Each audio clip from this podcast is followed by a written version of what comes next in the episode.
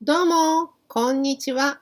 わからんゲージラボラトリー、渋谷外語学院でも日本語を教えています。日本語教師の和歌です。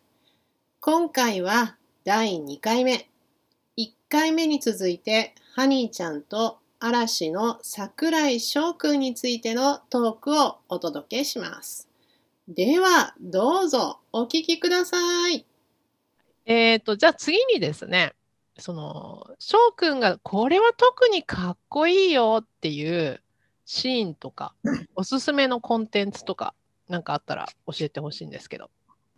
テレビの報道番組でキャスターなどを務めている桜井さんですけれども、うんその時のスーツ姿がうんとてもかっこいいと思います。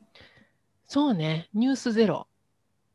うん。ね、今、月曜日ですか。やってますよね。そうですね。スーツ姿いいですか？思います？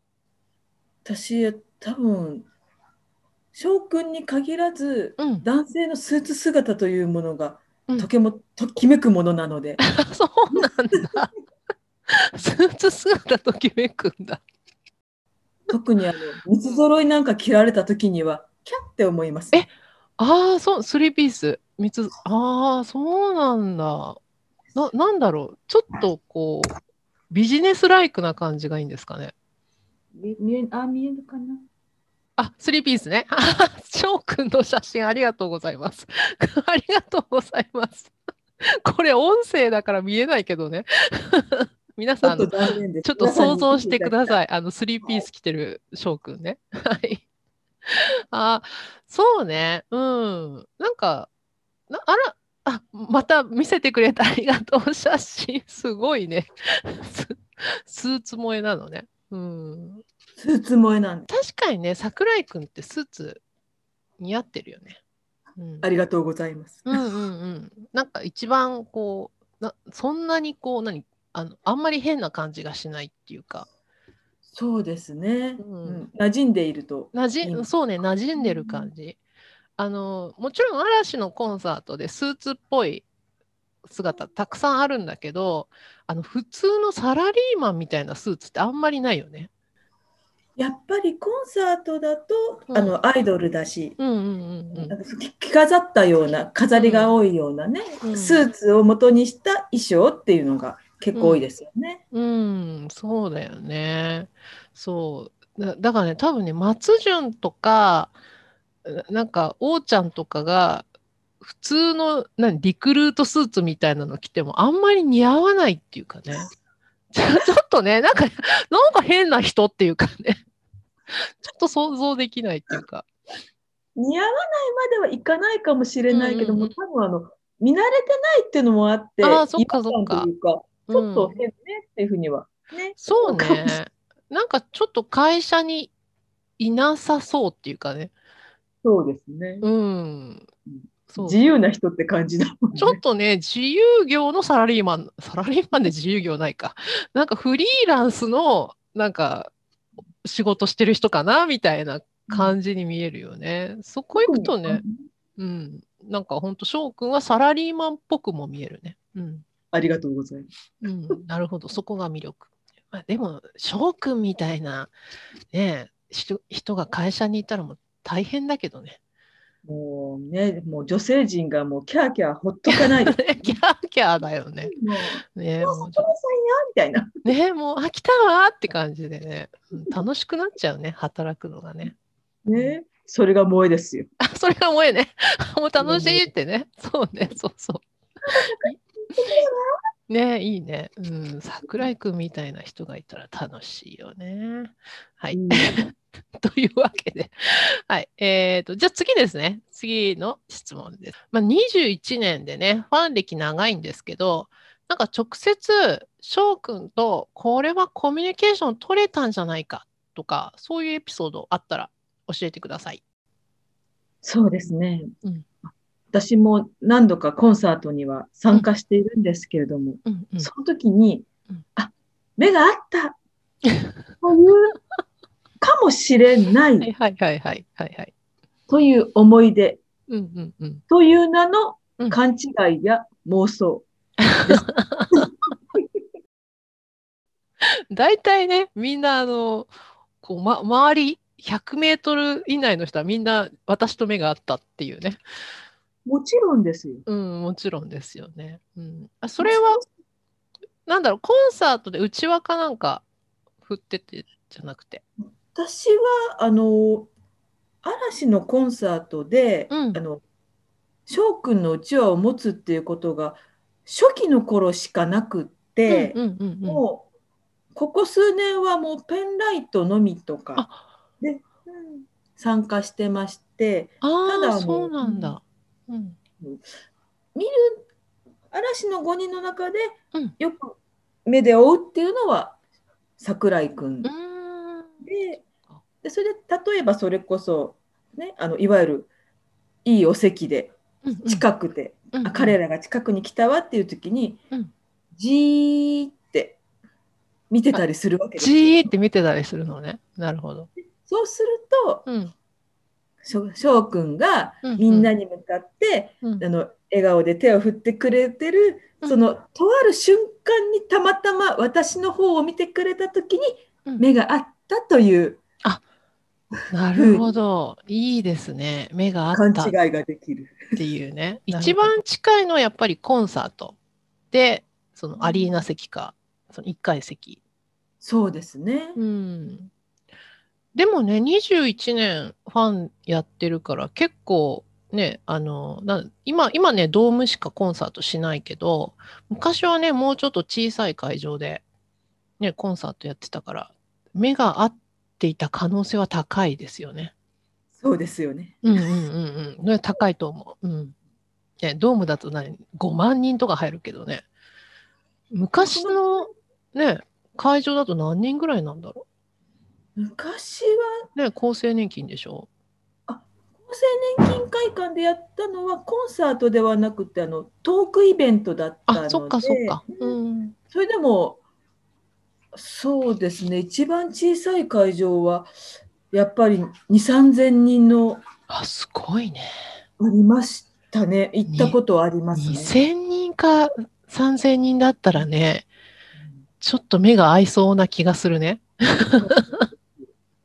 会場だとドームみたいに、あのうん。わーっと広くみんなが、ね、あの歩いてきてくれるとかではなくって、うんうんうん一箇所に一方方向に舞台があって、客席が伸びてるっていうところだからちょっと形状は違いますけどね。そうだね。トークイベントとね、コンサートはね、また全然ね、違うけどね。あ、そっかね。今、トークイベントもやってくれないからね。いや、貴重ですよ。さすが。うん、あそうですね。はい、えーそんな感じで、あの、こちらが質問していた内容は以上で 終わりですけども、ハニーちゃんからどうしてもこれが伝えたいっていうこと何かありますかね？私が、まあ、21年ファンをやっているけれども、うんうん、でもあのすごくあの熱烈な時期もあったんですけど、うんうん。そうでもない。うんうん。それこそあのテレビの出演もきちんとチェックしなくったりうんたまたま見かけて「あ翔くんだ」うん。っていうかそれぐらいのそのそのなか軽いうんうん。緩いうん。ファンだった時期もあるし、うん。今もどちらかというとあのゆるく、うん。あの見守る感じでうん。あのファンをしているんですけどもうん。あでも私がずっとあこの人のファンでいようって思ったのはうん多分2007年。2007年。うん。のコンサートだったと思うんですけどもうんうん。その年にあの初めてではなかったんですけどドームコンサートをうん。やった時に、うん。彼が最後のご挨拶でうん。あの自分たちはうん。デビューして23年目の頃はうん。こんなにお客さんがいっぱいコンサートに入ってくれなくてうん。あの空席もあったと。うん。それが悔しくて仕方がなかったと、うん。うん、それが今はこんなにドームにも満員でお客さんが来てくれる。一度に集まるっていうのはうん。大丈夫かな？とても素晴らしいことだと思うけども、うんうん僕たちにとって一番大切なの人の人数の多さとかうん売り上げとかももちろん大事だと思うんだけどうんうん。目に見えないけどもうん愛情が一番僕たちの糧になるって言われた時にこどの人のファンでいようって思います。熱い気持ちが伝わりました。失礼いたしました。あ、いえいえ、もう本当に。目に見えない愛情が大事っていう、うん、その気持ちが嬉しかった。うん。ねそうね。いいお話をありがとうございました。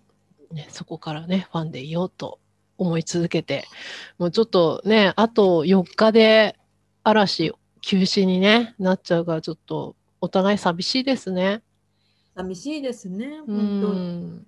ねうん、そうゆるいゆるーく軽いあんまり褒められたファンじゃないけども、うん、やっぱり寂しい気持ちはあるから、うん。ね。まあでも、いつか、いつかまた、あの、戻ってきてくれることを祈りながら、ね、まあこれからもゆるーくね、ちょっとファンでいましょもっとそうきちんとお話ししようと思ってて、はい。あの明るいはいトーンでね、あう。のうんうん。楽しく話そうって思ってたんですけど、うんうん。すみません。最後の最後にちょっと気持ちが溢れてしいいんです、いいんです。ね。もう、じゃあ、ね、こう、ちょっとしんみりしちゃいましたけど、まあ、あと4日、ね、最後まで頑張って、最後までって言ったら失礼だね。えっと、休止前の最後まで。た。ね。多分私の感覚ではうんお休みになるけども、うんなんだろう続いていくっていうふうにもう勝手に思っているので、ちょっとあのテレビに出演したりするのがうん。減ったりとか、うん。5人での姿を見ることが減ったりはするけども、うん。もう続いていくって思っているので、そういうふうにあの前向きにこう捉えています。うん、そうね。はい。というわけで、ハニーちゃんの熱いトーク、いかがでしたでしょうか？スーツ姿萌え、翔くんのファンで居続けようと思った時の思い出、などなど。21年ファンをしていて、その歴史も見てきているので、感じるものもたくさんありますよね。本当にあの涙をこらえてのご出演ありがとうございました。では、あの、最後にお知らせです。えー渋谷外語学院では毎週水曜日9時半から10時半、ジャニーズファンのための日本語オンライン講座があります。現在生徒さん募集中です。プライベートレッスンがいいなという方は、ワカランゲージラボラトリーでも受け付けております。このポッドキャストの紹介文に URL を貼っておきますので、お気軽にメールください。では、皆さん、ここまで聞いてくださってありがとうございました。えー今年多分最後になるかと思います。皆さん、良いお年をお迎えください。これは、あの、一年の終わりに言う挨拶ですね。あの、まあ、ハッピーニューイヤーみたいな感じですかね。じゃあ、皆さん、またねバイバーイ